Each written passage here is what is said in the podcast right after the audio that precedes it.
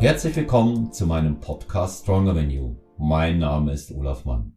Heute begrüße ich Markus Beuter. Mit Mr. Powerlifting werde ich gemeinsam eure Fragen beantworten und wir werden unter anderem auf das 531-System nach Jim Wendler eingehen. Darüber hinaus kommt natürlich auch Einsichten und Ansichten eines Powerlifters und eines Bodybuilders nicht zu kurz. Wir wünschen euch viel Spaß mit einer neuen Episode mit Markus Beuter bei Stronger Than You. Willkommen zurück zu Stronger Than You Podcast und heute ganz, ganz äh, brandaktuell mit Markus Beuter am Montag und nicht am Sonntag. Viele unserer Hörerinnen und Hörer werden die Kirchenglocken schon vermissen. Ähm, die gibt's heute vielleicht äh, etwas später, das weiß ich noch nicht, Markus. Das wird sich zeigen, ähm, wie bei euch da das Geläut aufgelegt ist. Ähm, schön, dass du in der närrischen Faschingszeit die Gelegenheit gefunden hast, äh, Gast im Podcast zu sein. Ich grüße dich. Hallöchen, Olaf. Ja, es ist der launige Mittwochs-Podcast wieder, beziehungsweise Mittwoch wird's ja ausgestrahlt. Heute ist Montag. Ja, wir rücken von unserem Schema ab. Vielleicht können wir die Glocken nachträglich noch irgendwie rein manipulieren. Aber tatsächlich ist nicht dieses ja. große Geläut am Sonntagmorgen wie sonst immer zu hören wahrscheinlich. Ja. Und du hast recht. Äh, ja, während, während der, der Fastnachtszeit hier bei uns ähm, bin ich tatsächlich schwer zu kriegen, was die Zeit betrifft, weil das ist ja meine zweite Identität, das weiß ja fast niemand. Ich bin ja der große Narrenzunftpräsident hier aus Tübingen wir hatten jetzt am Wochenende unsere, Großveranst am Wochenende unsere Großveranstaltung mit dem Umzug. Und das heißt, ich bin einiges gewöhnt, was jetzt äh, behördliche Verordnungen betrifft. Das ist furchtbar geworden. Das war noch nie so schlimm wie dieses Jahr. Also meine Freizeit ist nur noch dem geschuldet eigentlich, dass ich mich mit Anträgen und mit Bürokratie umherschlagen muss. Aber da wird es dann am Rosenmontag noch ein schönes Nachspiel geben mit unserem Oberbürgermeister, mit dem Herr Palmer. Da kann man sich dann nochmal schön in, in, in, in feinster, in feinster Satire-Manier nochmal austoben daran. Naja, aber gut, das soll jetzt, soll jetzt nicht unsere Sorge sein. Hier geht es um die wichtigen Sachen des Lebens. Das ist Krafttraining. Und ja. was noch dazu gehört. Ja. So, so schaut's, äh, so schaut's auch tatsächlich aus. Ja? Krafttraining und was dazugehört und ähm, ich steig gleich mal ein mit einem Thema, was dich äh, absolut äh, freuen wird. Und zwar ähm, hat ähm, ein Hörer von äh, Stronger Than You Podcast tatsächlich mehrfach jetzt schon darum gebeten, das äh, System von Jim Wendler 531 nochmal etwas äh, näher zu erläutern. Unabhängig jetzt davon, dass man das natürlich in deinem Buch Powerlifting äh, Training die wichtigsten Trainingssysteme aller Zeiten findet, auch in 2.0 findet man das, aber er wollte speziell nochmal darauf äh, eingegangen äh, wissen und äh, hier mal in erster Linie natürlich die Vor- und die Nachteile des Systems, der Aufbau äh, des Systems, also diese Dinge. Also Wendler wie soll man sagen, also man kann ja eigentlich den Wendler schon als so eine Art ähm, eierlegende Wollmilchsau äh, verkaufen, würde ich eigentlich schon fest behaupten. Was man aber dazu sagen muss, man muss sich immer überlegen, bevor es losgeht. Also das ist jetzt so diese entscheidende Gelenkstelle, wo man jetzt überlegt, links abbiegen oder rechts abbiegen oder wie bei Matrix, rote Pille oder blaue Pille nehmen. Gehst du in den allgemeinen Kraftbereich? Willst du das irgendwie im Rahmen von einem Athletiktraining? Willst du das im Rahmen von so einem allgemeinen Krafttraining oder wie ich es immer in meinen Büchern genannt habe, ähm, so eine Art Daywalker-Programm? Ne? Du holst dir das Beste aus beiden Welten mehr oder weniger. Oder willst du das explizit auf Powerlifting anwenden. Das ist immer so ein bisschen so die Grundannahme, weil da, da bewegen sich dann die zwei Ansätze schon ein bisschen auseinander. Weil da kann man eigentlich auch ein bisschen gleich von hinten her anfangen mit der Kritik. 531 in der Standardversion ist zu einfach für Powerlifting. Das sind zu wenig Gewichte im Spiel, beziehungsweise die Gewichte sind zu leicht, die Prozentwerte sind zu gering. Da muss man ein bisschen dran rumtweaken. Aber ansonsten ist das ein immer noch hervorragendes ähm, Programm, vor allem langfristig gesehen. Also es ist keines dieser come on, jetzt hier sechs Wochen, acht Wochen Vollgasprogramme und mit nicht nachhaltigen Gewichtssteigerungen, also die man dann zwar vielleicht punktuell abliefern kann, aber die nicht wirklich lang, nachhaltig aufgebaut wurden. Und da ist 531 eigentlich schon ganz gut. Absolut. Ähm, wo geht denn jetzt da ein bisschen die Reise hin? Hat er allgemein gefragt? Wollte er das ein bisschen äh, spezifischer haben oder? Äh, ja, er hat wirklich allgemein gefragt, er, er würde dieses System gerne äh, vorgestellt haben von dir. Ja. Okay, weil rein was es die Literatur betrifft, also du kannst ja bei 531 kannst du, wenn du jetzt dir nicht die, die wirklich sehr gut aufgearbeitete Zusammenfassung in meinem Buch dir anhören willst und kümmerst dich um die Originalprogramme, da gibt's ja jetzt mittlerweile echt eine Hülle und Fülle. Du hast die Powerlifting-Version, es gibt eine Football-Version, es gibt sogar eine MMA-Version.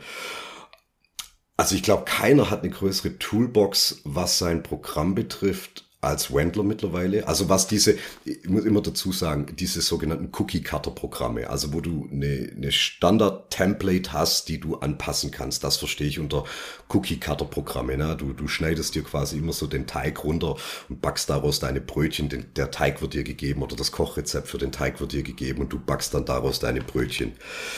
Und wer halt dementsprechend große Brötchen backen will, der muss das Programm halt irgendwie halt sinnvoll anwenden. Also was mir immer daran gefallen hat, ähm, deswegen, deswegen, ja, bin ich trotz, trotzdem, dass es schon eigentlich so ein bisschen eine Internetsau geworden ist, 531, oder es war von Anfang an eine Internetsau, wenn wir mal ehrlich sind. Also ich glaube, es war ja auch relativ kurz auf dem Markt, da hat man dann mehr Raubkopien im Internet gehabt davon, als ähm, jemals Originale verkauft wurden und so weiter. Ähm, das hat ihn, glaube ich, auch geschmerzt. Also ich glaube, Wendler ist auch wahnsinnig viel Geld durch die Lappen gegangen, weil er seine ersten zwei Versionen hat er als E-Book im PDF-Format rausgebracht und das war halt überhaupt nicht kopiergeschützt und geschützt und gar nichts. So wie die jetzigen Sachen, die du als äh, Kindle-Version bekommst, da ist ja echt ein harter Kopierschutz drin. Und das war damals nicht so, also das findest du ja immer noch alles online. Aber Ehre für den Autor, das heißt, kauf auch mal was, bezahl auch mal was dafür. Immer diese ganze Gratis-Mentalität im Internet finde ich sowieso zum Kotzen. Und was bei dem Programm halt einfach gut kommt, ist, du kannst es zweimal die Woche machen, dreimal die Woche, viermal die Woche oder fünfmal die Woche. Du kannst, was Frequenz und Volumen betrifft, kannst du dich wahnsinnig gut austoben. Du hast einen Standard, mit dem du anfangen kannst, dann machst du halt erstmal dreimal die Woche, kannst das Ding aber auch hochfahren auf fünfmal die Woche, ist überhaupt kein Problem.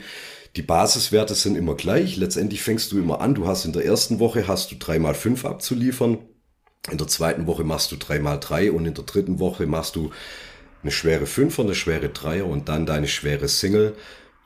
Eventuell machst du danach dann noch ähm, zusätzliche Wiederholungen. Das hängt immer davon ab, wie hart hast du das Ganze programmiert. Hast du selber mit 531 schon gearbeitet oder das mal für Klienten verwendet oder, oder anteilig oder so, Olaf? Ja, mach, mach, mach, ich, mach ich tatsächlich häufiger. Ja. Äh, hab mhm. damit auch gute Erfahrungen gemacht. Nur hier muss ich dazu sagen, ich habe das äh, nach meinem Ermessen mal auf den Naturalbereich modifiziert. Ja. Und ähm, da gibt's schon auch Unterschiede. Wir wissen ja auch, äh, dass äh, Jim Wendler jetzt nicht gerade äh, ein weißen Knabe war, was den Einsatz chemischer Unterstützung angeht. Ja? Der, der geht ja, der geht ja auch oder ist zwangsläufig davon ausgegangen, dass man das verwendet. Ja? Und ähm, des, deswegen habe hab ich hier äh, da immer die eine oder andere Modifikation vorgenommen, wenn ich gemerkt habe, ähm, dass ich selber, wenn ich es verwendet habe, oder eben auch die Athletinnen oder Athleten äh, sehr schnell an ihre Grenzen gegangen sind oder gekommen sind, was das ZNS angeht. Da kommst du halt mhm. zwangsläufig ziemlich schnell hin nach dem System. Ja, mein Eindruck. Ich, ja.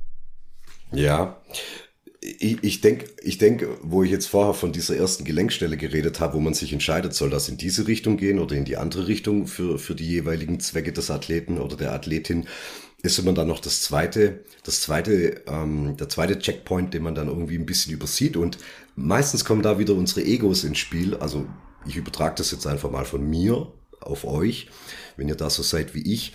Wendler sagt immer, du nimmst ein Trainingsmaximum, dein Fünfer oder dein Dreier oder dein Einser Maximum und davon ziehst du nochmal zehn Prozent ab und damit startest du. Was heißt das jetzt?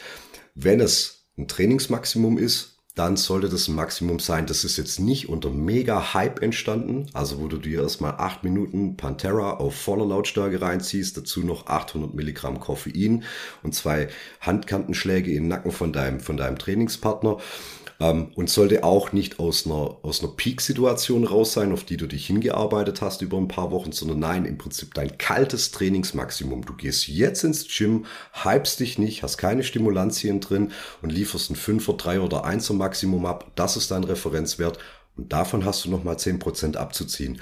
Und weißt du, was da das Problem ist?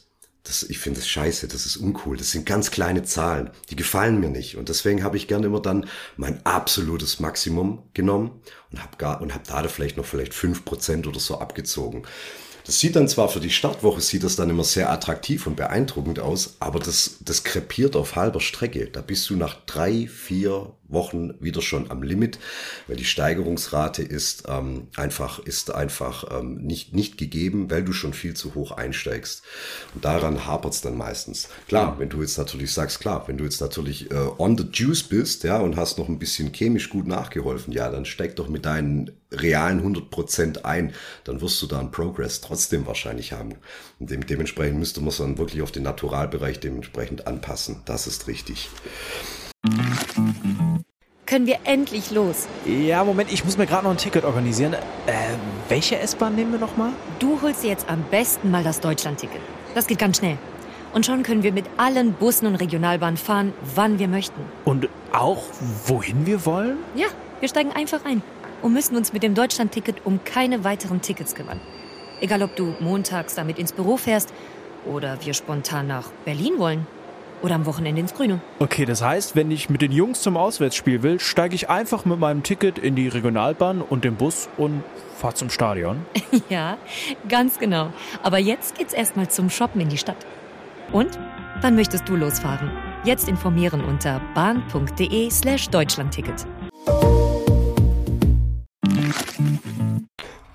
was einen auch noch so ein bisschen killen kann bei 531 ist die Standardprogrammierung der Basislifts. Da, da muss jetzt nicht Ingenieur sein, das, das, das versteht eigentlich jeder. Aber meistens ist immer das Problem, ja, was mache ich denn jetzt noch dazu? Ja, Wendler sagt, mach noch ein, zwei Assistenzübungen, ein, zwei ergänzende Übungen. Aha, okay, Assistenzübungen bedeutet, das sind Übungen, die supporten mir meinen Hauptlift. Das sind Varianten von meinem Hauptlift, okay, habe ich kapiert. Ergänzende Übungen sind dann noch welche, da geht es dann meistens um irgendwelche Defizite, um irgendwelche Disbalancen und, oder so wie ich es dann ganz sag, du willst halt noch Curls machen. Ja. Und das ist dann das, wo es gerne mal aus dem Ruder läuft. Weil das Volumen der Basislifts, das ist nicht besonders hoch. Ne? Du, du wärmst, du machst, du machst drei Arbeitssätze pro Training. Und das ist eigentlich nicht wirklich viel. Also wenn du jetzt mal deine Warm-ups nicht mitrechnest, aber solange du jetzt keiner bist, der 300 Kilo Raw beugen kann, sind deine Aufwärmsätze wahrscheinlich überschaubar. Wenn du so wie die meisten irgendwie 180 als Maximum beugen kannst, dann bist du mit drei, vier, fünf Aufwärmsätzen bist du ja dann schon easy dabei und hast da jetzt ja noch nicht großartig was für dein Cardio getan. Das geht. Und dann kommt man meistens relativ gut aus diesen, aus dieser ähm, ersten diesem ersten Teil der Einheit raus, hat seinen Basislift einigermaßen gut abgeliefert. Ja, und dann wird's meistens crazy, weil dann fühlt man sich noch nicht hart ausgelastet genug und dann macht man einfach noch viel zu viel und macht das viel zu intensiv. Und darunter wird wahrscheinlich dann die Steigerungsrate deines Basislifts durchaus leiden. Also für Anfänger ist es oftmals so ein Ding, ah, 5 mal 5 finde ich ein bisschen uncool, ich hätte schon noch gern was mit Singles. Ja, dann mache ich 5-3-1. Ähm, und bei dem Assistenzkram, ach, da hau ich halt einfach rein, was geht. Also so habe ich es meistens immer kennengelernt, egal, wenn du jetzt in irgendwelche Foren gegangen bist oder auch mit den, mit den Average Joes im Gym geredet hast, irgendwie in die Richtung ist es ja auch gelaufen. Er gibt dir wahnsinnig viel Spielraum, aber wie ist es denn immer, wenn dir jemand Spielraum gibt und du hast ein bisschen wenig Ahnung und Erfahrung, kannst du nicht damit umgehen, oder? Dann, dann meistens, meistens gehst du dann irgendwie crazy. Und das ist dann meistens immer nicht so förderlich. Oder wie siehst ja. du das? Was, was, was da so deine Erfahrung? Also ich, ich denke, dass es, dass es einfach äh, wichtig ist mit jedem System, wenn man es ausprobiert, sich natürlich erstmal äh, an das Menschenmögliche zu halten, was man machen kann, ja, und dann damit seine eigenen Erfahrungen zu sammeln, ja, ja. Und ähm, absolut, ja. Und da, dann, dann wird, dann wird man sehen, inwieweit einem das äh, nützt, dass das System funktioniert wie jedes andere, was konsequent verfolgt wird, darüber gibt es äh, keine Frage. Ja, und äh, ich sag mal, ich, ich nutze es einfach deshalb, weil es in Vorbereitung zu PRs nach meiner Auffassung ziemlich gut geeignet ist. Ja. Und ähm, das ist das ist auch so etwas, was mir aktive Powerlifter bestätigen. Ja, die sagen, da kann man das schon ziemlich gescheit hernehmen in der Saisonvorbereitung auch, ähm, wo man so ins Finish geht und sagt, okay, am ähm, 3. April ist der Wettkampf und ich habe jetzt noch acht Wochen, da passt das zum Beispiel gut rein, ja. ja. Und da, das ist so, das ist so allgemeiner Tenor. Aber äh, ansonsten Ziele sind hier entscheidend, ja. Es lässt sich da auch jetzt nicht pauschal sagen, das ist das einzige System, was für dich funktioniert. Wenn du, wenn du ein Powerlifter bist, wird es funktionieren, das ist gar keine Frage. Bist ein Bodybuilder, naja, da kannst du das äh, am Anfang der Aufbauphase sicherlich mal reinmachen. Aber ähm, der Hypertrophie-Burner ist es sicherlich nicht. Ne? Ja. Nee, die Basic Lifts am Anfang, also wenn man jetzt, also die traditionelle 531-Methode beinhaltet ja, du hast Kniebeugen, dann kommt Oberkörper mit Overhead Press oder Military Press, mir egal, wie ihr und eure Crew das nennt, dann kommt Kreuzheben und dann kommt Bankdrücken, so ist so. Das heißt quasi Unterkörper, Oberkörper, Unterkörper, Oberkörper. Wenn du es auf dreimal die Woche verteilst, ja gut, dann machst du halt nur alle, äh, dann machst du halt nur alle sieben, acht Tage irgendwie Bankdrücken. Das ist dann halt auch ein bisschen zu wenig für einen Powerlifter. Also da müsste man dann eher das, die Overhead Press durch entweder zweimal Bankdrücken reinnehmen oder es vielleicht durch eine Assistenzübung ersetzen. Aber ein, ein, ein ernsthafter Powerlifter, der ein bisschen spezifisch trainieren möchte, der würde jetzt nicht einen Tag nur an die Overhead Press verschenken. Der würde die Overhead Press vielleicht als Assistenzübung machen, aber also Powerlifter ab einem gewissen Level, die profitieren von der Overhead Press mhm. gleich null. Das ist, das ist nicht spezifisch genug. Ein Anfänger, klar, für den ist es irgendwo dann noch so zwischen, ja, Schulterdrücken und einer, und einer krassen Incline Bench Press. Da wirst du auf jeden Fall Progress haben, weil letztendlich ist es auch eine, eine, eine, eine Drückbewegung aus dem Oberkörper raus, zwar im Stand und nicht im Liegen. Aber für einen fortgeschrittenen Powerlifter, der irgendwie schon im Bereich von 150, 160 Kilo auf der Bank drückt, der wird jetzt vom schweren Overhead Press auch nicht mehr so viel davon profitieren. Das ist einfach nur was, was ihm dann Regeneration kostet und die sollte er dann in seinen Basislift eigentlich investieren. Aber gut, sei, sei es mal dahingestellt, du hast deine Frequenz und deine, dein Volumen einigermaßen gut ausgetüftelt. Jetzt ist halt einfach die Frage, bist du, bist du so, bist du so reif schon, dass du deine Startwerte so runterkorrigieren kannst, um langfristig Progress zu machen. Also nicht gleich mit deinen echten 100% einsteigen, nur um von vier Wochen später wieder vor einer Wand zu stehen, wo es nicht weitergeht. Und langfristig ist das gut. Also ich, ich würde behaupten, 531 macht für einen Vierteljahresdurchlauf, drei Monate oder so, macht gar nicht viel Sinn. Kann man machen, wird auch kein schlechtes Ergebnis produzieren. Aber 531 kommt dann richtig gut, wenn du das ein halbes Jahr mal machst oder ein Jahr machst. Dann hast du ganz viel Empirie gesammelt. Du hast dann echt mal Varianten ein bisschen durchprobiert, hast dich an ein System gehalten, innerhalb dessen es noch Spielraum gibt. Und das ist schön, ohne jetzt dann gleich wieder aufs nächste Programm irgendwie zu switchen. Und was ich 531 immer zugute halten möchte, ist, Variation ist gegeben. Für Anfänger weiß ich immer nicht, Anfänger ist meistens Variation immer so ein bisschen der Anfang vom Ende, weil dann, dann gehen sie auch crazy, dann machen sie zu viele verschiedene Sachen, ohne mal ein paar wenige Dinge. Das hatten wir auch mal in einer Folge gesprochen, wo es um einen jungen Kerl ging, was er doch am besten für einen, für einen Split oder wie er es aufbauen könnte. Zu viel Variation am Anfang, klar, macht Spaß, ist vielleicht auch einigermaßen attraktiv dann wenn man mal alles ein bisschen ausprobieren kann, aber da ist halt auch nichts gelernt. Also lieber zwei Buchstaben am Tag lernen und die dann auch kapieren, als jetzt gleich 15 Buchstaben. Deswegen mhm. bisschen, bisschen, bisschen Reduktion einplanen. Mhm. Also wer, wer, wer fleißig dein Buch liest, ähm, unter anderem auch das Programming, der wird, ähm, der wird da äh, sehr fündig, auch äh, für sich selber, wenn er was ausprobieren will. Es wird ja auch ähm, sehr, sehr gut erklärt in äh, Powerlifting Training 2.0, nochmal die Erweiterung.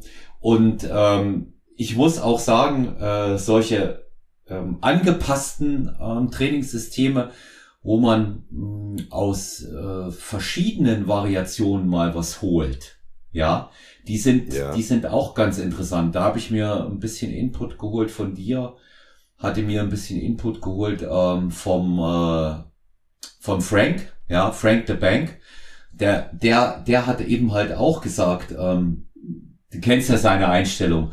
Wenn du, wenn du stark im Bankdrücken werden willst, dann musst du drei Sachen machen. Na, ich weiß nicht, ob du dich noch erinnerst. Die erste davon ist Bankdrücken. Ja, ja. Ja, Ja. ja. Die zweite davon ist schweres Military Press im Ausfallschritt. Und zwar nach unten absenken das Gewicht bis zur Brust und schwere ähm, French Press. Ja, das ist, Ja. Das ist, das ist seine, das ist seine Strategie. Auch völlig erklärbar, warum. Und der hat ja auch gesagt, ähm, wie er trainiert hat. Das hat er im Podcast auch erwähnt, den wir aufgenommen haben mit ihm. Der hat ja teilweise vier mal vier trainiert. Ja, auch so, auch so eine Systematik hat er gehabt, mit fünf Minuten Pause zwischen den Sätzen. Ja, Ja, das kennen die Oh. jungen Leute gar nicht. Das würde heute gar keiner mehr machen. Also vier mal vier, wer, also wer macht vier mal vier? Ne? Dreier-Wiederholung kennt man, Fünfer-Wiederholung, fünf mal fünf, aber vier mal vier, what's that? kennen, kennen die wenigsten, aber ich glaube, es würden viele machen, wenn sie wüssten, sie haben fünf Minuten Pause, weil in der Zwischenzeit können sie ja die fünf Minuten mit dem Handy rumdatteln. Ja, und ähm, das würde, das würde für viele sehr, sehr gut funktionieren, die sowieso nur da sind, auf der Bank rumsitzen und ähm, die, die Pausenzeiten überhaupt gar nicht richtig checken und überprüfen. Ja, meine Athleten lasse ich das mit dem Timer machen. Die haben einen Timer, aber das ist nicht der vom Handy. Ja. okay, ja. Ja, die, die haben, die haben dort so, die haben so ein kleines Tamagotchi da, ja, und ähm, das, äh, das müssen sie dann entsprechend mit der richtigen Zeit füttern, ja. Und die Vorgaben, die Vorgaben sind wichtig. Und das sehe ja nicht nur ich so, ähm, das siehst du so und viele andere auch. Jemand, der, der heute Morgen bei mir im Podcast war, den wir beide kennen, den du noch sehr viel besser kennst, ein Jugendfreund von dir und sehr erfolgreicher Coach und Unternehmer, äh, Wolfgang Unselt, ja. Auch der legt sehr viel Wert auf die Pausenvorgaben und Einhaltung dieser. Ja. Ja, ja, da ist, da ist Wolfgang gar nicht zu Späßen aufgelegt. Also das ist schon, schon ernst gemeint. Deswegen, also er hat, er hat ja immer ein großes Fable für seine Tempovorgaben, also was die Kadenz der, der Wiederholung betrifft, ja, wie viele Sekunden abwärts. Er arbeitet da ja auch mit vier Zahlen immer, dass man auch ähm, den Start und den Endpunkt dann mit ähm, ausdrücken kann. Und ja, Pausenzeiten sind bei ihm durchaus ernst gemeint. Wenn da drei Minuten stehen, dann mach auch besser drei Minuten. Ja, so ist es. Ja, so ist es. Das ist, das ist eben, äh, dann hat auch seinen Grund, warum diese, warum diese Geschichten da sind. Oh, ich höre Kirchenglocken im Hintergrund. Ja, das Ja. ist nur das, das Dreiviertel fünf Geläut, ja. Ja, ja, ja. Also da, ich, ich bin froh, dass es nicht ganz raus ist heute. Ne? Das wäre, das wäre ja, das wäre auch schade gewesen. Markus Weichen Wolfgang heute da hatte uns ja einige äh, interessante Begebenheiten ähm, bestätigt kam, bekam, so wie ich das ja mal nenne. Aber für unsere Hörer und Hörer, sag doch bitte mal, was hat's mit der leeren Coca-Cola Lightflasche und dem Shake auf sich? Ja, also Und Wolfgang Unselt. Ja, genau. Ja, natürlich, natürlich. Das war noch die Erinnerung an die Zeit auf der Oberstufe mit uns beiden. Ja, ja. Markus in der Pause, bewaffnet mit einer, mit einer leeren Coca-Cola Lightflasche. Da war ein Proteinshake damals schon vorab gefüllt drin und noch irgendwelche Reiswaffeln noch dazu. Ja, ich, ich behaupte auch, ich habe das Patent damals noch gehabt auf den Thunfisch und Cola Light. Proteinshake auch, bevor das Markus Rühl so massenwirksam irgendwie mal auf seinem YouTube-Kanal rausgehauen hat. Das habe ich schon vor 20 Jahren gemacht. Ja, das hat auch funktioniert. Ja, und das, ja, das hat einen natürlich geprägt Ja, und Wolfgang auch vielleicht. Ja, ja, jetzt muss, jetzt musst du mal sagen, was das ja bei ihm bewirkt hat erstmal. Der hat ja durch dich da, dadurch, äh, hat er auch heute erzählt, erstmal angefangen auch mit dem strukturierten, kontrollierten Training. Ja. Ja, ja, Wolfgang hat ja so eine, so eine, so eine Interessensphase gehabt. Also Wolfgang kam ja grundsätzlich mal aus dem Skateboardfahren einfach. Also Wolfgang war einfach ein, ein Skaterboy, so habe ich ihn kennengelernt. Groß war er schon immer, der war schon immer 1,86 Meter groß, aber wo ich ihn in der 11. Klasse kennengelernt habe, da waren die noch sehr, sehr dünn und schlank. Ne? Und mein Gott, das Letzte, woran ich gedacht hätte, ist, dass der sich mal vielleicht für, für Krafttraining oder irgendwas interessiert. Dann hat er seine Leidenschaft fürs Laufen entdeckt, war dann ziemlich fanatisch, was, was Laufen betrifft, Ausdauertraining und so weiter, das auch zum Exzess betrieben. Und dann kam er durch irgendeine, ich glaube, es war irgendeine eine, eine, Reha-Situation oder irgendwie kam er in den Genuss bei sich aus seinem, aus seinem Dörfchen, wo er herkommt, hatte er dann irgendwie mal so, ein, so eine so eine Zehnerkarte für irgendein so Reha-Fit, äh, kleines äh, inhabergeführtes äh, Fitnessstudio und so weiter. Und das hat ihn dann schon interessiert, das hat ihn dann schon ein bisschen angefixt. Und da kam er zu mir und sagt, hey Ox, what's going on? Du bist, du bist für mich ja der Krafttrainingstyp. Was macht denn das Sinn? So. Und dann, dann ging es halt ein bisschen los. Und habe ich gedacht, ah, wir sprechen über Krafttraining. Willkommen in meiner Welt. Bitte setzen. Und dann ging der Vortrag los. Dann habe ich ihm seine ersten Trainingspläne mal so ein bisschen geschrieben, ohne, also das klingt jetzt bedeutsamer, als es wahrscheinlich war, aber für mich ist es abgespeichert als, ja, ich habe zwar jetzt selber nicht wahnsinnig viel gerissen, aber den Unzelt, ja, den habe ich zum Kraftsport geschoben. Das ist das, was ich mal hoffe, was mal auf meinem Grabstein stehen wird, ja. Ja. So. Ja, also das, das wird's mit Sicherheit und er hat das ja auch äh, ganz äh, mit Begeisterung ähm, auch erzählt und da merkt man halt auch, wie, wie sehr ihn, wie sehr ihn das geprägt hat. Ne? Ja, wir sind, das war jetzt so ein kurzer Schwenker äh, zu einem ja, ja. auch bes besonderen Gast, den ich da hatte. Ja. Da freuen wir uns auf die Folge, absolut. Schönes Crossover. Ja, absolut. Und ähm, wir waren ja von den ähm, von den Pausenzeiten, von den Kadenzen ähm, darüber geswitcht. Also ähm, wenn, wenn einer ähm, das Programming ähm, genau auch wissen will, wird er natürlich unter Garantie ähm, in deinem Buch fündig und auch äh, im Internet. Lass uns noch mal kurz die Vorteile und die Nachteile von dem 531-System zusammentragen, damit wir da auch was Handfestes für unsere Hörerinnen, Hörerinnen und Hörer haben. Also ein Vorteil ist auf jeden Fall, dass es, es ist einfach simpel aufgebaut. Ähm, du hast, du hast, ähm, wenn du es in einer kompletten Trainingswoche reinbringst, hast du einfach einen kompletten Anpassungszyklus innerhalb einer Woche durchgepackt. Ähm, du, du kannst noch ein bisschen, du kannst noch ein bisschen was für dein, für deine Overhead Press tun und so weiter, musst du aber nicht machen. Aber du kriegst in einer Woche, kriegst du so einen kompletten Durchlauf einmal hin und es ist wirklich einfach. Du kannst auch an Tagen, wo du wenig Zeit hast, kannst sagen, komm, ich mache die Basic Lifts einfach bloß nach ihrer, ihrer Standardprogrammierung und so weiter. Muss jetzt nicht auf einen, auf einen Rap-PR irgendwie abzielen und dann ist das gut. Das ist der Vorteil. 531 ist, sind viele, viele, viele kleine Schritte zum Erfolg. Es ist auf, auf, auf Langfristigkeit angelegt und das macht es, finde ich, einigermaßen attraktiv. Du kannst es sehr abwechslungsreich gestalten und allein finde ich, das finde ich, kommt schon richtig gut. Was, was der große, was der große Nachteil eigentlich ist, ähm, dass es einfach nicht spezifisch genug ist, rein fürs Powerlifting. Da muss man einfach ein bisschen tweaken, da muss man andere Varianten wählen als die Standardversion. Und gleichzeitig, das Programm bietet viel Abwechslung, aber mittlerweile hat Wendler so viele verschiedene, verschiedene Templates rausgebracht, du bist auch so ein bisschen wie so das, wie so das siebenjährige Kind in einem großen Süßigkeitswarenladen mit, mit 20 Euro in der Tasche. Oh mein Gott, was soll ich nehmen? Das sieht alles irgendwie gut aus. Und so ist es da halt auch ein bisschen. Also du bist mit dem, mit dem Angebot, das er dir macht, fast ein bisschen überfordert. So würde es mir zumindest gehen, wenn ich jetzt nicht schon ein paar Jahre trainieren würde.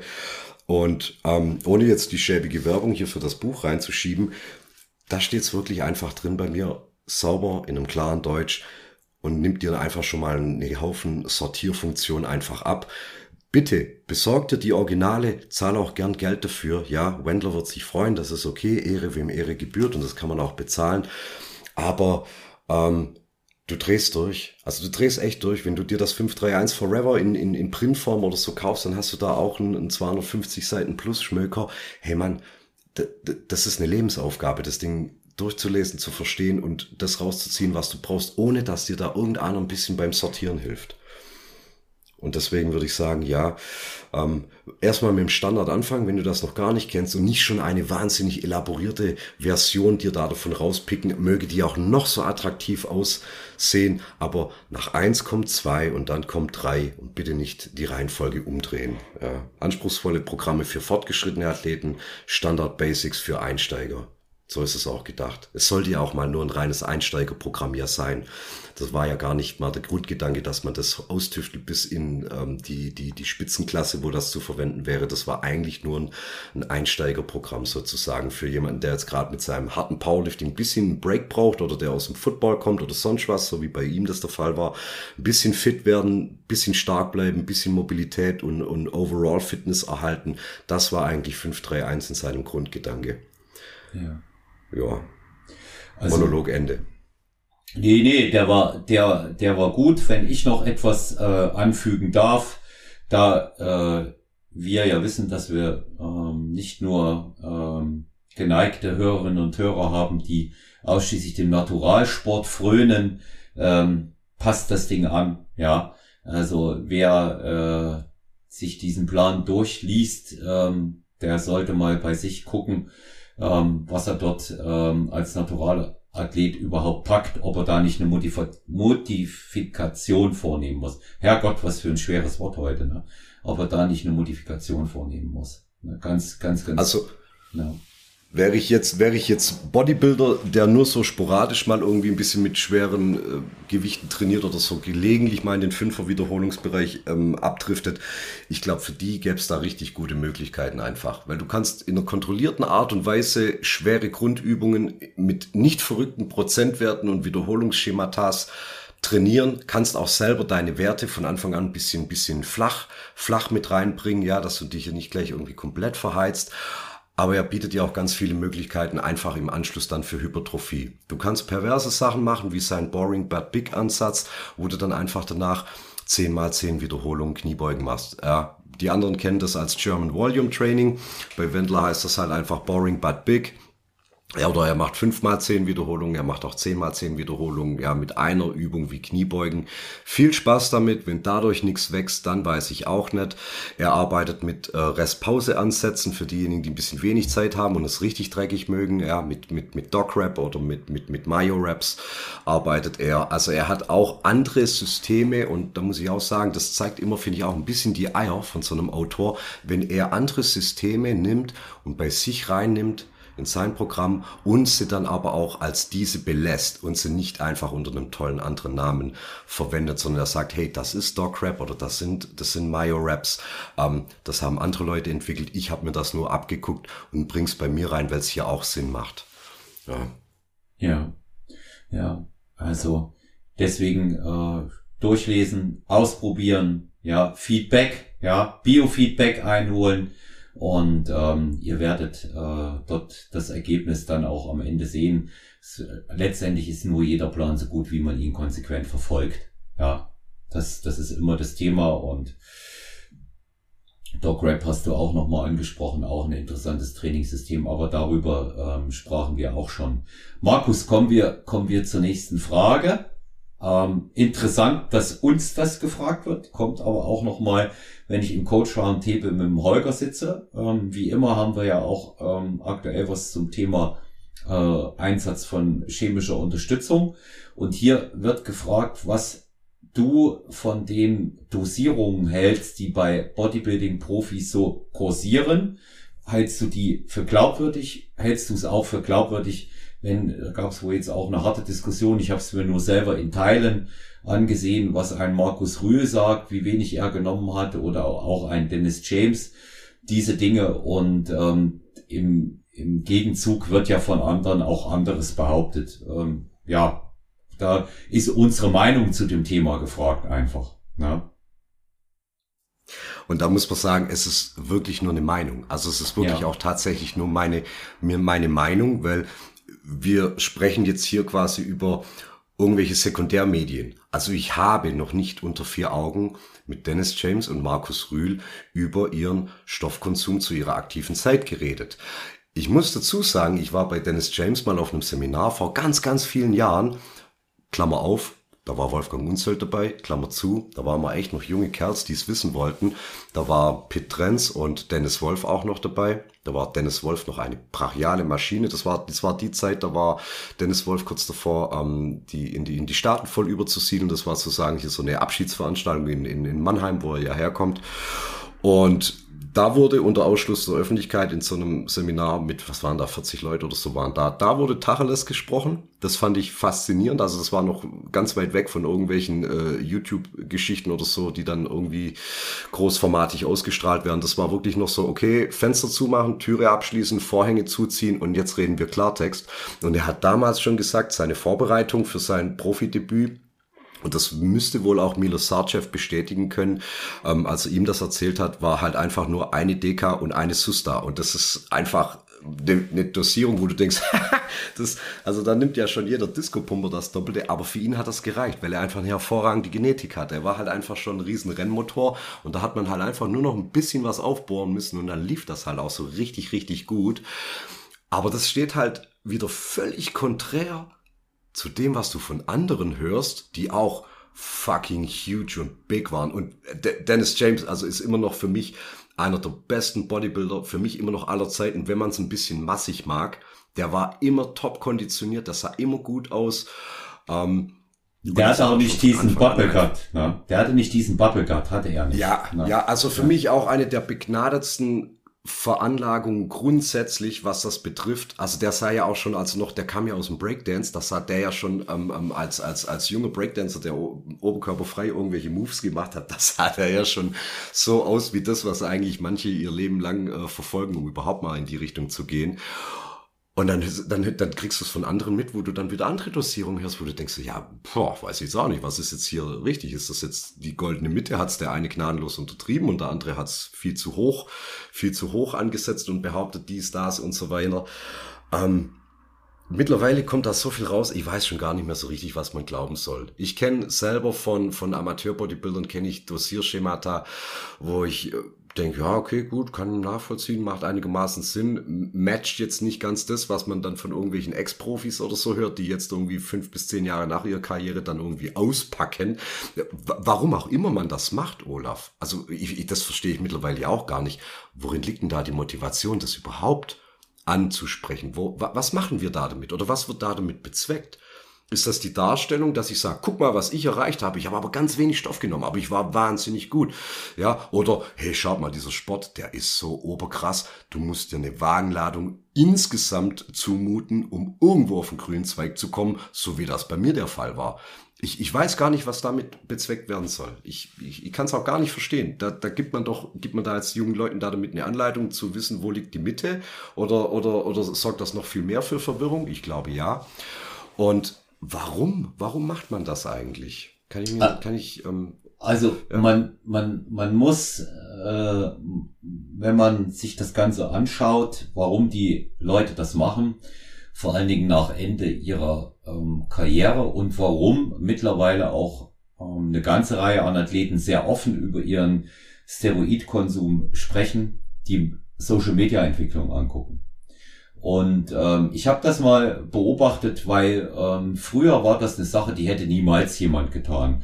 Äh, einfach auch deshalb, um äh, sich zu schützen, strafrechtlich zu schützen, obwohl es noch viel stärker heutzutage verfolgt wird, sich aber auch einfach zu ja. schützen, wenn es um die um die Sponsoren geht, weil letztendlich steht in jedem Regelwerk, in jedem Verband, dass ähm, Doping verboten ist, aber es wird nicht getestet. Mhm.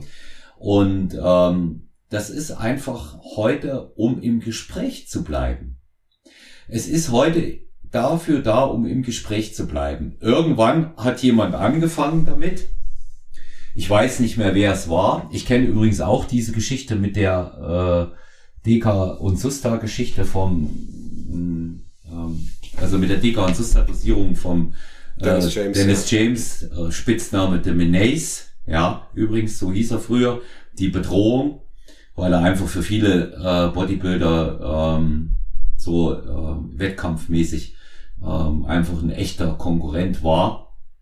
Und ich glaube das nicht. Ja, ich glaube auch genauso wenig diese äh, irrsinnigen Dosierungen äh, von einem Heiko Kalbach, der erzählt, er hat 50. das, ich wollte den Namen nicht nennen, als ja. ich, als ich so ein bisschen durch meinen Kopf gegangen bin, ja. was es, was es ähm, Spreaden von diesen Infos geht, so was habe ich mir reingepfiffen. Mhm. Damals, als ich noch so groß war. ja. Heiko Kalber, genau. Also mit äh, der, der eine wahnsinnige Bodybuilding-Karriere in den USA hingelegt hat, ja also Wer? Heiko Kalbach? Ja, so, so erzählt er jedenfalls immer, wie, wie er. ein Scheiß, ja. ein Scheiß, was hat ein Heiko Kalbach gerissen? Ja. Der war halt einfach mal für eine kurze Zeit einfach riesengroß, aber auch wahnsinnig hässlich. Jetzt nicht wegen seinem Kopf, aber so generell einfach. Ja, aber wegen dem Kopf auch, ja. ja. Ja, okay, jetzt hast du es gesagt, ist schon. Ja. aber, aber wer, also wer war, wer war Heiko Kalbach? Verstehst ja. du? Das ist jetzt einfach das, nur ein, das jetzt ist für die meisten wüt, wütender alter Mann, der ein bisschen rum, rumkackt auf seinem YouTube-Kanal, ja. Ja. Also er, er, er ist schon sehr authentisch und, und sagt in vielen Dingen auch einfach die Wahrheit. Er spricht's also er spricht's halt auch an, wie es ist. Er hat gesagt, ohne geht's nicht. Ja, der sagt, ohne geht's nicht, das ist egal, was die erzählen. Und ich glaube, diese, diese Initialzündung, so offen darüber zu reden, die ging schon von ihm aus. Und das ist irgendwann der dicke Rühl nachgezogen, der ja nun zugegebenermaßen ein sehr erfolgreicher deutscher Bodybuilder war. Und also, wenn, wenn man von Masse spricht, dann muss man Markus Rühl einfach in einem Atemzug auch mit den anderen großen Bodybuildern aus dieser äh, Ära dann auch nennen. Aber ich glaube. Ja, völlig, und auch völlig zu Recht, natürlich. Ja, ja, und ich, und auch Heiko Kalbach hat das ja nicht nur mit Stoff erreicht. Aber man muss, man muss eben auch einfach mal sagen, dass sowohl diese Angabe von so und so viel Susta, ich kann ja mit den Dosierungen sowieso nichts anfangen. Es hört sich für mich nur mehr oder weniger an. Aber ich kann zum Beispiel mit einer Dosierung, und da habe ich heute recherchiert vor unserem Podcast, die Heiko Kalbach gesagt hat, von 15 Gramm Testosteron im Monat kann ich was anfangen. Ja, also ich weiß, ähm, ich weiß von einem äh, Klienten, der ähm, Arzt ist und auch zum Beispiel Testosteron, ähm, das ist nicht für Wettkampfathleten, ja, aber er setzt Testosteron auch als Anti-Aging-Produkt ein, setzt es ein zur Hormonersatztherapie, wofür es ja ursprünglich eigentlich auch gedacht war. Und die höchste Dosierung, die es in dem Bereich einfach gibt, sind 500 Milligramm, also ein halbes Gramm alle drei Monate. Das ist das, was höchstens eingesetzt wird. Mehr wird überhaupt nicht gemacht und dann auch nur, um, wie er es mir erklärt hat, die körpereigene Hormonproduktion ähm, exogen etwas aufzufrischen, etwas anzustoßen. Er sagt aber unter medizinischen Aspekten so, da haben wir jetzt mal so einen Richtwert und da können wir mal die Ambivalenz sehen. Das eine in der Woche stimmt also genauso wenig wahrscheinlich wie 15 Gramm. Die Wahrheit liegt ähm, irgendwo in der Mitte.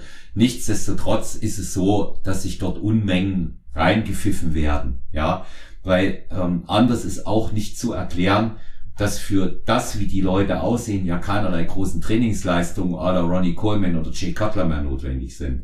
Die trainieren doch heute auch nichts mehr. Also, wenn da jetzt ein Kalber um die Ecke kommt und sagt, wir haben ultra hart trainiert, dann sage ich, jawohl, yes, hat er, hat er. Ja, gar keine Frage. Aber schaust dir an, ja, heute, ja. heute äh, starkes, äh, starkes Beintraining. Wolfgang hat im Podcast äh, Phil Heath angeführt, schweres Beintraining in der Beinpresse. Ich kann da mit äh, Big Ramy kommen, schweres Beintraining ist auch in der Beinpresse bei ihm. Ja, das sind hier nicht schwere Kniebeuge, äh, Kreuzheben, äh, wie Kreuzheben habe ich lange äh, keinen mehr schwer machen sehen seit Johnny Jackson. Ja, der, der im Übrigen jetzt bei der Masters Olympia in Rumänien starten wird dieses Jahr. Ja, hat sich, hat sich entschieden, äh, da, da anzutreten. Der, der ehemals, der ehemals stärkste Bodybuilder, den es gegeben hat. Ja, im, äh, im Contest. Und ähm, ja, ja. Ich meine, das sind alles, das sind alles die Beispiele, die ja dann selber aus einem Powerlifting-Background kommen. Johnny Jackson, ähm, Ronnie Coleman, sowieso, die, die haben alle so ein bisschen Powerlifting-Background natürlich. Deswegen er hat es auch ein bisschen was mit ihrer Kraft zu tun. Ja. ja. Oder auch, ja. ja. Ja. Die können, die können, die können ja auch nicht, die können ja da auch nicht alles falsch gemacht haben. Also, äh, was halte ich davon, von dieser Diskussion? Als erstes, ich finde diese Diskussion schwachsinnig. Ja, ich finde diese Diskussion mega schwachsinnig. Die ist mega schwachsinnig. Ich will Content generieren, deswegen wird diskutiert. Es werden, weil so offen seit neuestem drüber äh, diskutiert wird, junge Leute noch mehr dazu angeregt, über dieses Thema nachzudenken, bevor sie überhaupt ihre persönlichen Grenzen auf dem naturalen Weg ausgetestet haben. Nochmal, Moral sind wir weit entfernt davon. Im Leistungssport wird gedopt, aber ich frage mich bitteschön, warum auf der unteren Studioebene bis hin zu Amateurwettkämpfen. Ich sage, da geht's mit Sicherheit auch ohne. Das Erreichen der Pro-Card ist auch ohne möglich. Da bin ich mir hundertprozentig sicher ja, wenn ich die Genetik habe. Und wenn ich die Genetik nicht habe und nicht die Disziplin, wird es der Stoff am Ende auch nicht richten. Also nochmal, Diskussion ist schwachsinnig. Zweiter Punkt, Dosierung. Was da für Dosierungen kursieren und ob man das glauben kann oder nicht. Hm. Who never knows. Das wird niemals einer bestätigen können. Das ist nicht unter der notwendigen ärztlichen Aufsicht geschehen, als dass man das äh, hätte dokumentiert sehen wollen, Markus. Sehen wollen.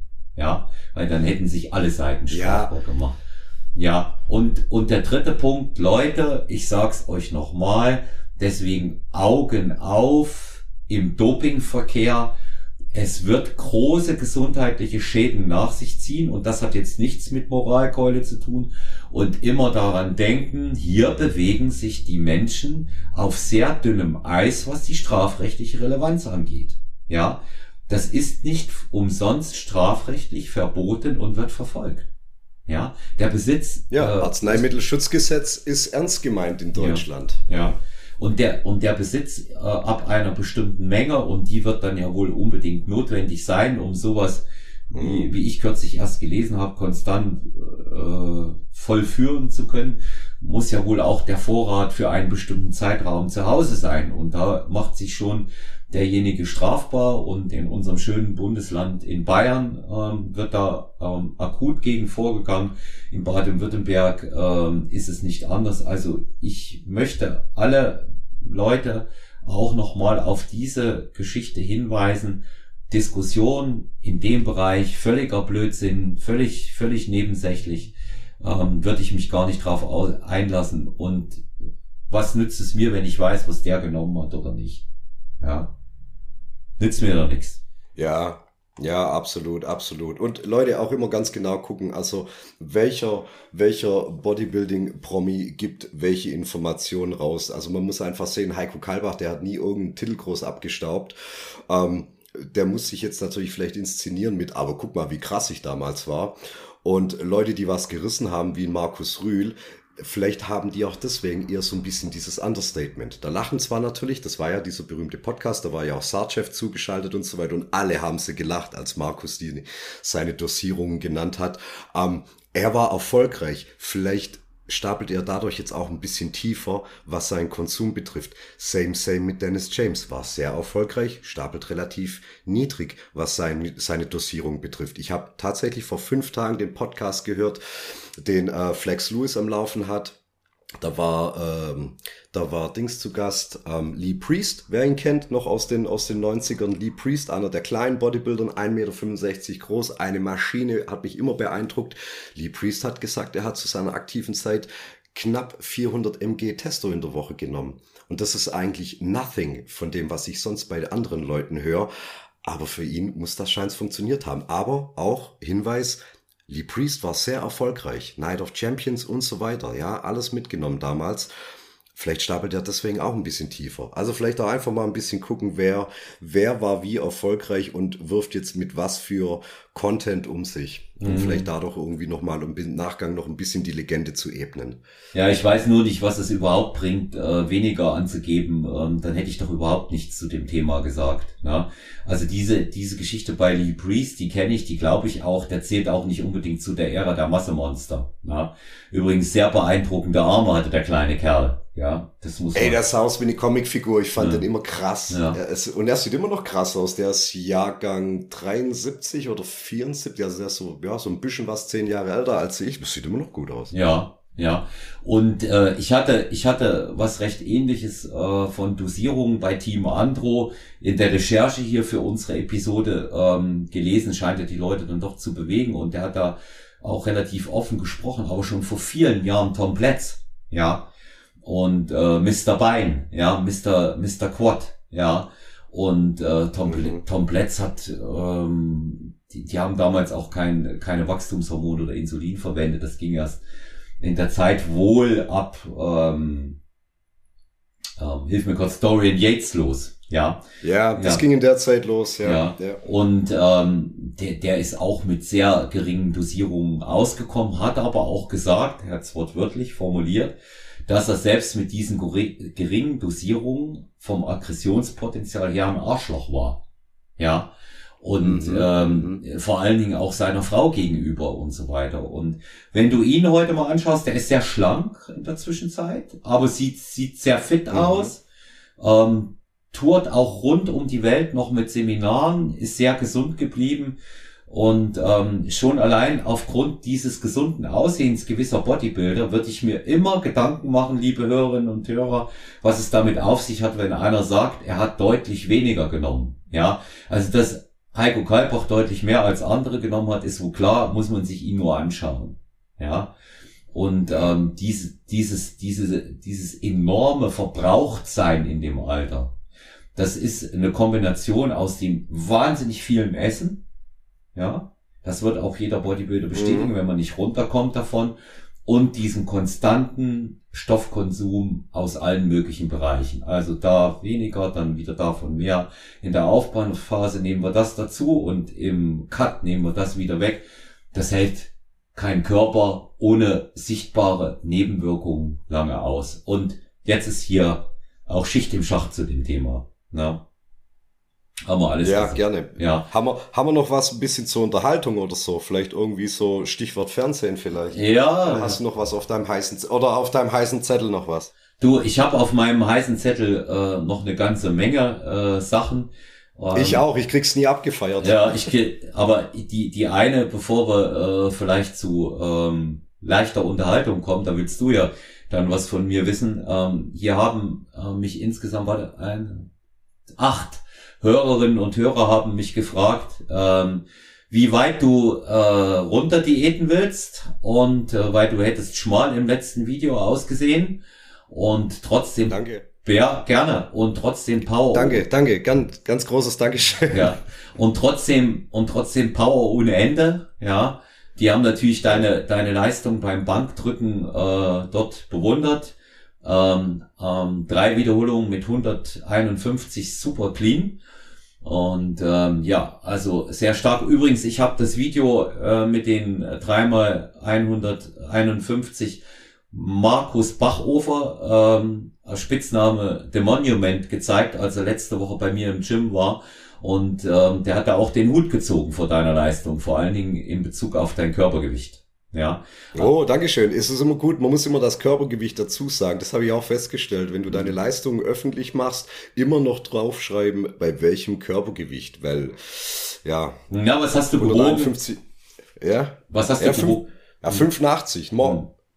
Hm. Was gehoben? Gehoben? Nee, gewogen, gewogen, ja, gewogen. Ja, ja so. 85, 85, morgens hm. nüchtern. Ja, das ist doch stark. Das ist doch stark. Ja. Ja. ja. Aber also das er, das jetzt auch nicht runtergehen. Ja, ja. Er hat das sehr bewundert. Der war im Studio, mal kurz erzählen, er hat dann nach, trainierte nach Wolfgangs Plänen und ähm, der hat so 140, 150 im Bankdrücken gemacht, im, äh, im Supersatztraining mit vorgebeugten Langhantelrudern 120 und hat dann auch mal auf die Schnelle im Bereich 180 und 200 gebeugt. Der macht das komplett ohne jedwedes Equipment. Ja. Ja. Und die, und die. Ja, sehr beeindruckend auf jeden Fall. Ja, und ja. die, die Beuge ist so tief, ähm, tiefer geht's nicht. Der, der bleibt unten sitzen. Also das ist schon äh, sehr, sehr vorbildlich, äh, wie er auch agiert. Aber, und jetzt muss man dazu sagen, die Jugend gibt ihm auch das Recht. Ja, er ist, mhm. er ist erst 33 und der merkt halt noch nichts. Ne? Wenn ich, äh, wenn ich so wie heute, ich bin gerade vom Beintraining gekommen, Hexbar Kreuzheben, äh, mit mehreren Sätzen und Wiederholungen äh, um 163 mache bei meinem Körpergewicht, da ist aber alles hinten erstmal wieder ins Lot zu bringen danach. Ne? Es geht, aber es ist ins Lot zu bringen. Ja, wie weit willst du runter diäten, Markus? Ähm, also ich würde jetzt das Gewicht gerne halten. Das darf jetzt ruhig noch ein bisschen langsamer gehen, das Ganze, aber 85 ist halt echt so ein bisschen meine Schmerzgrenze. Oder von mir sagen wir nochmal 84.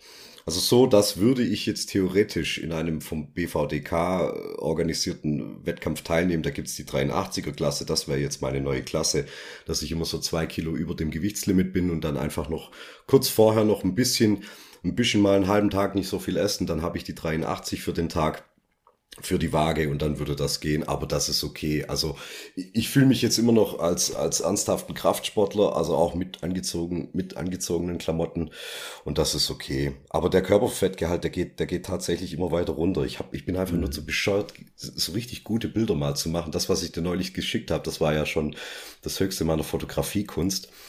Ja, aber das tüftel ich mal noch aus. Das ja. war gut. Also ich, ich empfehle dir da, es ist sehr kompliziert, was man da macht um gute Bilder zu kriegen, ist echt eine komplizierte Sache, Markus. Aber ich glaube, das, das kann man schaffen. Kauf dir ein Stativ.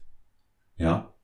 Dann, ja, ja. habe ich schon für den, habe ich jetzt schon für das fürs Gym, für den Keller, für die Videos. Ja. Und da muss ich auch dazu sagen, das Licht ist nicht sehr anabol in meinem Keller. Mhm. Also das sieht man gern immer tatsächlich ein bisschen schmaler aus. Umso besser. Ist auch daran. Umso besser. Also ich, ich, ich habe, ich habe die Fotos gesehen und ähm, das, das sieht absolut top aus. Ja, 85 Kilo bei, ähm, wie groß bist du? Bist 1 1,76. 1,76.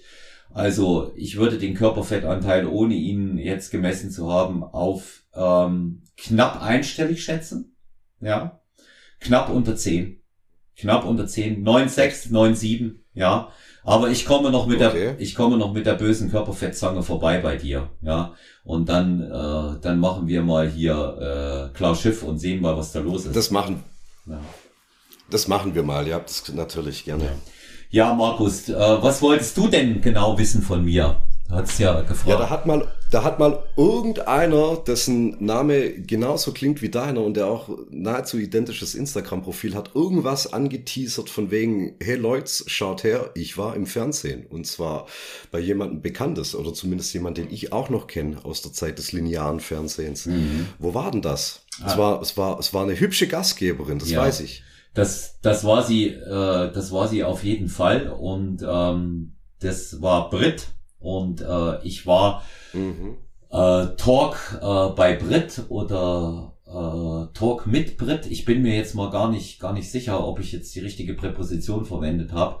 Eingeladen ähm, als Gast. Äh, ich darf bis er, bis er gesendet wird, den äh, Titel der Sendung noch nicht nennen. Aber ich, ich gebe mal einen Hinweis in die richtige Richtung. Ich darf es nicht öffentlich nennen.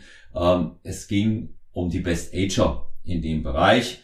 Und ähm, man hatte mich da ähm, über mein Instagram-Profil kontaktiert, die ähm, mhm. Pro7-Produktion Red 7, deren Ableger im Übrigen auch äh, den Podcast damals hochgebracht hat. Ja, und ähm, da bin ich dann ähm, nach Köln Hürth gefahren. Die Leute, die aus Hürth kommen, äh, werden das nicht gerne hören, weil Hürth ist ja eine separate Stadt, aber dass man es besser einordnen kann. Und dort sind diese ähm, Pro7 Sat1 Studios und dort wurde das Ganze aufgenommen. Das war, ähm, das war ein sehr netter Tag. Aber ich kann den Leuten, die es wissen wollen, ähm, erzählen, das Fernsehen ist weit weniger spektakulär, als man das äh, zu, äh, glaubt. Ja, also es ist, es ist vor allen Dingen die meiste Zeit verbringst du mit Warten. Und dann bin ich als äh, letzter Kandidat, zwar noch einige andere vor mir, dann ähm, in den Aufnahmeraum in das Studio reingerufen worden, bin dann die Treppe runtergekommen. Und äh, im Grunde genommen waren das vielleicht 15 oder 20 Minuten, die ich da tatsächlich äh, dann in der äh, Aufnahme äh, zu tun hatte. Das sind ja die Protagonisten einzeln ähm, ins äh, Studio an die Tische geholt worden. Aber äh, Britt ist eine äh, ganz außergewöhnlich äh, nette Person, sehr, sehr gebildet, ähm, sehr freundlich, sehr zugewandt und ähm, man hat das sicherlich nicht ohne Grund geholt, zurückgeholt es ist weg von diesem ursprünglichen äh, Trash-Format, wie es mal ähm, in den 90ern war. Da war es ja harter Gossip-Talk mitunter, was da an Nachmittagsshows lief. Sind immer mal wieder kontroverse Themen dabei, aber man hat das Ganze wirklich sehr aufgefrischt und das Thema, äh, zu dem ich eingeladen war, ähm, trägt also schon auch eine große Ernsthaftigkeit äh, in sich, sonst hätte ich es nicht gemacht. Ja. ja. Ich konnte aber ein, ja, ich konnte aber einer äh, einer Idee äh, der Produzenten widerstehen. Die wollten ursprünglich, dass ich mit freiem Oberkörper die Bühne runterkomme, die Treppe runterkomme. Mein Gott, mein Gott. Hm. Warum hast du es nicht gemacht? soll ich dir, soll ich dir sagen? Also es waren zwei Gründe. Zum einen hatte ich mich äh, im Hotel am Morgen mit den anderen Protagonisten der Sendung kurz geschlossen, dass wir es auf jeden Fall seriös lassen wollen. Und da habe ich das Thema angesprochen von mir aus. Und zum anderen ähm, bin ich äh, tatsächlich nicht der Auffassung gewesen, dass das viele Leute hätten sehen wollen. Ich weiß auch nicht, ob ich mir ähm, in, in dem Spektrum, in dem ich mich mit meiner äh, Ernsthaftigkeit, auch wenn wir hier lachen, aber trotzdem betreiben wir einen ernsthaften Podcast. Ähm, das Training, das Coaching ähm, ist ernsthaft, äh, das Personal Training was ich mache. Also weiß ich nicht, ob ich mir einen Gefallen damit getan hätte, als fast 95. Nein, ja. um Gottes Willen. Ja. Also, falls jetzt irgendeiner von euch da jetzt das Ironieschild nicht erkannt hat, mhm. nein, nein, um Gottes Willen. Also, da hättest du dir von vornherein ins Knie geschossen. Also, das, das, ja, Gott, ich weiß gar nicht, wo anfangen zu erklären, warum das alles äh, so richtig war, das nicht zu machen. Ja, natürlich ja. nicht. Aber diese, diese Redakteure, die dann einfach diese Stories da ähm, äh, schreiben, ja gut, klar, die, die gehen natürlich da erstmal ran mit, den haben wir dafür eingeladen, der könnte das machen, warum soll er es denn nicht machen? Schön, wenn man sich da aber dann mit einbringen kann und das auch ähm, höflich ablehnen kann, diesen, diese Aktion. Ja, ja.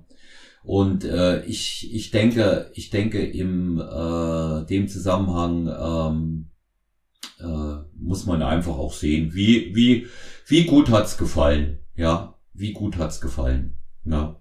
Okay.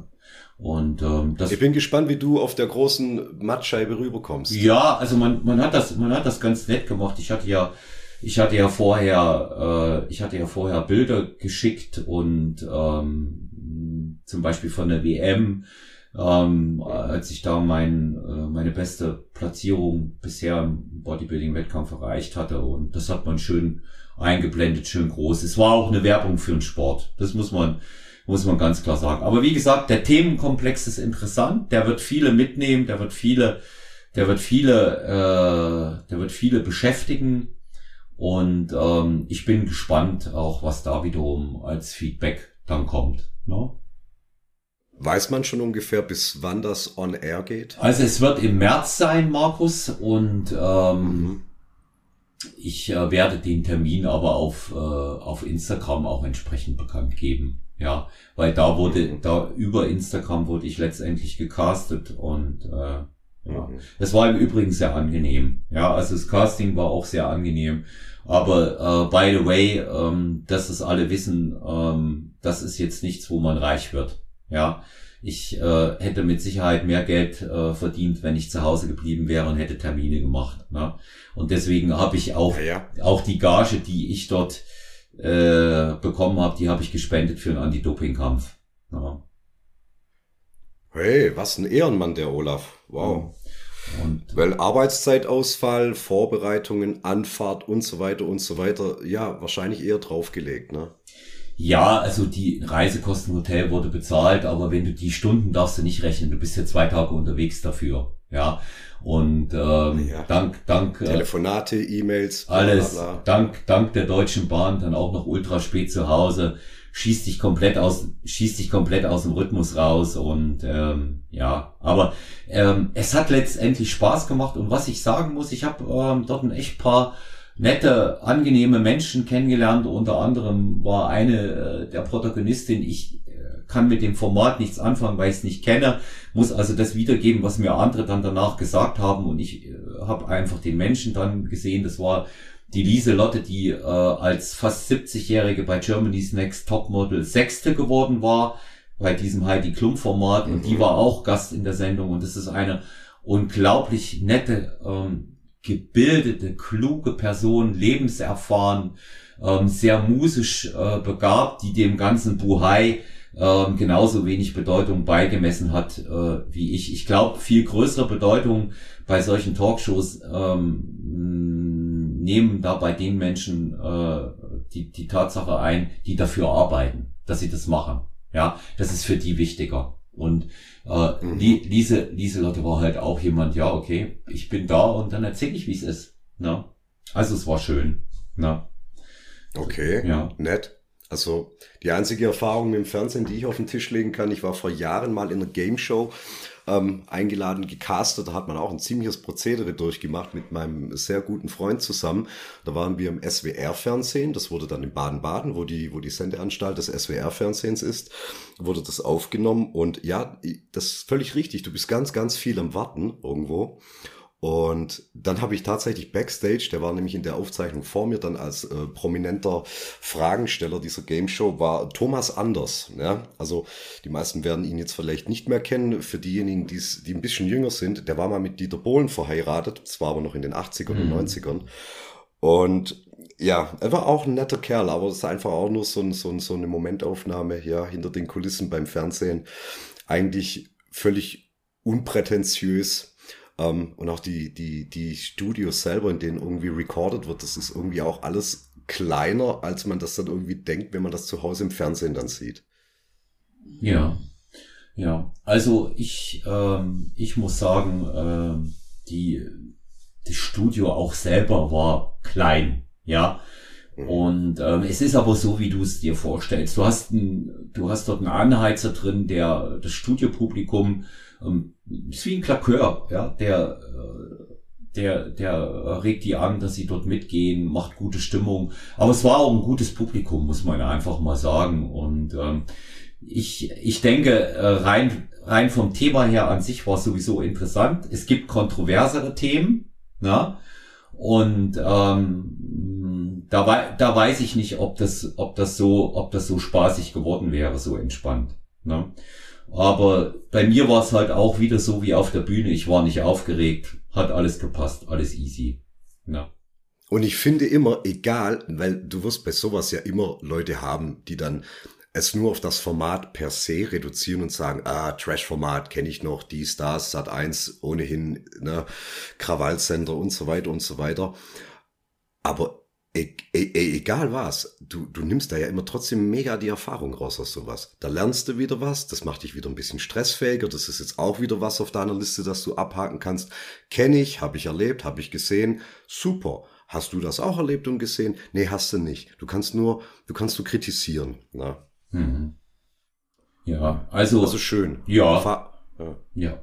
Ah, schreit jetzt nicht unbedingt nach einer Wiederholung. Ich weiß zwar, dass ich in der in der äh, Casting-Datei drin bin und äh, auch äh, gefragt äh, wurde wieder und mm, ist jetzt da, da muss da muss sich halt äh, dann schon was Interessantes auch daraus entwickeln. Ja und äh, insofern ähm, ist, ist sicherlich ein ein Highlight. Man sieht sich mal selber. Ne?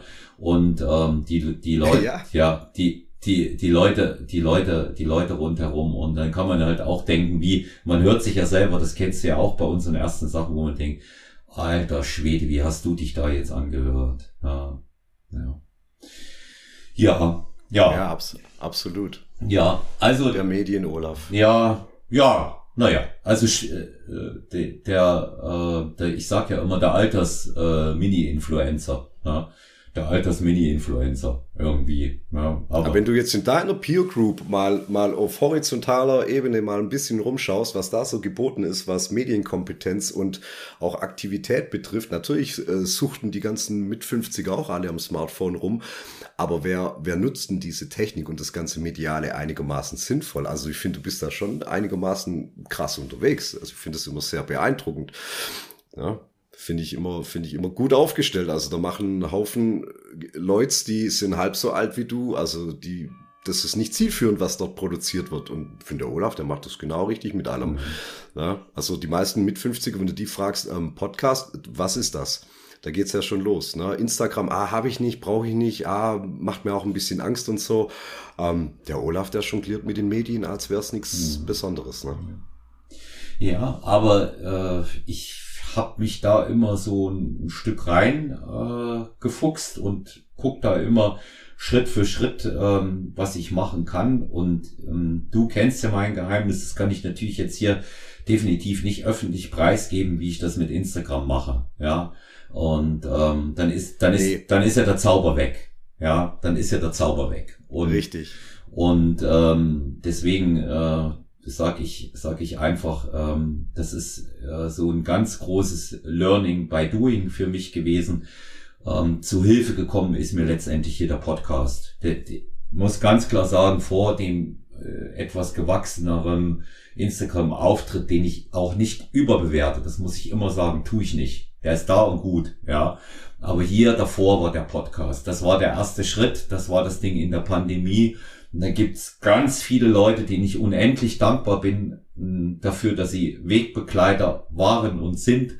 Unter anderem eben auch einfach du als sehr regelmäßiger Gast. Das nehmen die Leute nach außen schon wahr. Auch der Wolfgang Unselt hat das wahrgenommen und andere auch. ist ja äh, so gewesen, als wir die längere Pause aufgrund der Meisterschaften drin hatten, dass die Leute dann gefragt haben, wann ist denn mal wieder was mit Markus Beuter?